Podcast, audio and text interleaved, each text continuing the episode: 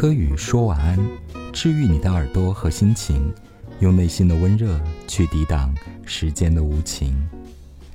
嗨，大家晚上好，我是柯宇安，欢迎收听我在喜马拉雅的节目。人的骄傲都是形而上的，存在于想象的傲骨里，一旦接触到现实，我们便不甘寂寞起来。我们嘴上说着讨厌与人相处。好像存着一个遗世独立的梦想，可一旦不被人关注，周身就痒痒起来。常常会采用一些方式，比如发个朋友圈、写段话、剖个图什么的，引人关注。有时甚至会采用跳梁小丑的方式，不惜牺牲自己光明而伟岸的形象。生活着，劳动着，玩耍着，我们还是要证明存在感或者价值感的。希望自己是好的，被人羡慕的，令人称赞的，这不能说不好。其实这算是一种生命的活力，可难免他人的观感，自己的感受上有些奇异、怪怪的味道，因为不自然了，有做作的嫌疑。我们大概要花很长的时间才能做到自洽。人终其很久，都在建立信心，打败恐惧不安。中学生长身体的时候，面貌会忽然苍老，眉目不清，思想要独立，但力量还不够。待人接物时，也常局促的捉襟见肘。那大概也是一个不自然的，没有想象中那么快乐的成长岁月。成人后就是交际圈的故事，很多人穿梭在你的生命里，来来往往。你以为的灵魂式的朋友，也可能会有走散的那一天。到最后，交际圈、朋友圈宣告了解散，你也可以说是破产，只剩下柴米油盐的家庭生活。你只跟你的恋人或爱人是交往最密切的人，是中国的屋檐下的感情生活，是时而相爱的信誓旦旦，也是厌倦了对方的争吵不休。每个月。都有几千次想要掐死对方，或者干脆分了离了才是解脱。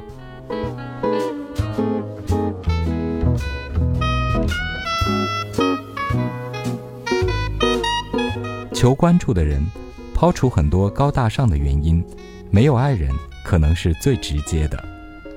有一个爱的人，便觉得只被他关注就行了，因为他让你从身到心得到了满足。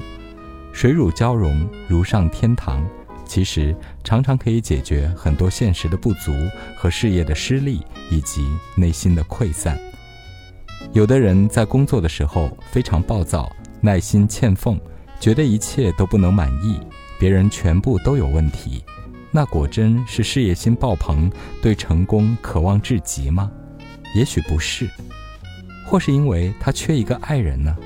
一个可以巨能满足他身与心的人，于是他会产生一种情感的怨恨，他要把这个不满发泄在工作里和他人的身上。另外一种也没有爱人，可缺少发泄的管道，恰恰又觉得自己才华爆棚，能力超群，这种自负也会让他与人相处困难，会让身边的人渐次离开他。终有一天，他发现自己不再有观众了。从自己内心的宝座上跌落下来。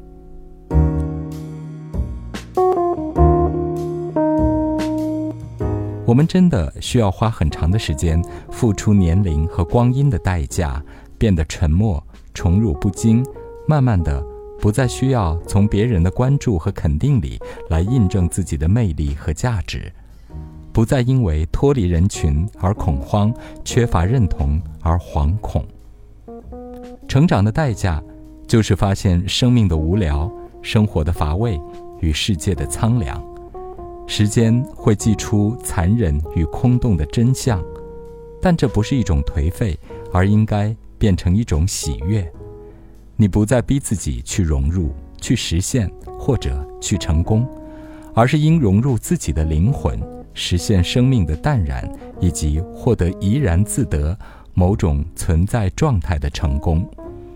有一件事可以做，有一个人可以爱，选择不那么热烈，但有刚刚好的与世界相处的方式。后来终于发现，一种刚刚好、不多不少的舒服自在，才是目标与目的。有了这样细小的修炼滋养出的智慧，很多事情可能会变得接近一种世俗意义的成功了。如果能获得显而易见的成绩，那就是锦上添花了。这种愉悦的智慧跟年龄无关。我们看到很多人，即便过了知天命的年纪，依然活得躁动不安，对一切充满了强迫症式的关注和挣扎，把一切搞得特别复杂，就是无法淡定与平复，或者无法接受事情是有规律的发展着的，而强要成功和达成自己的愿望，这是执念吧？执念。只是因为不接受自然的人性和世界的规律而已。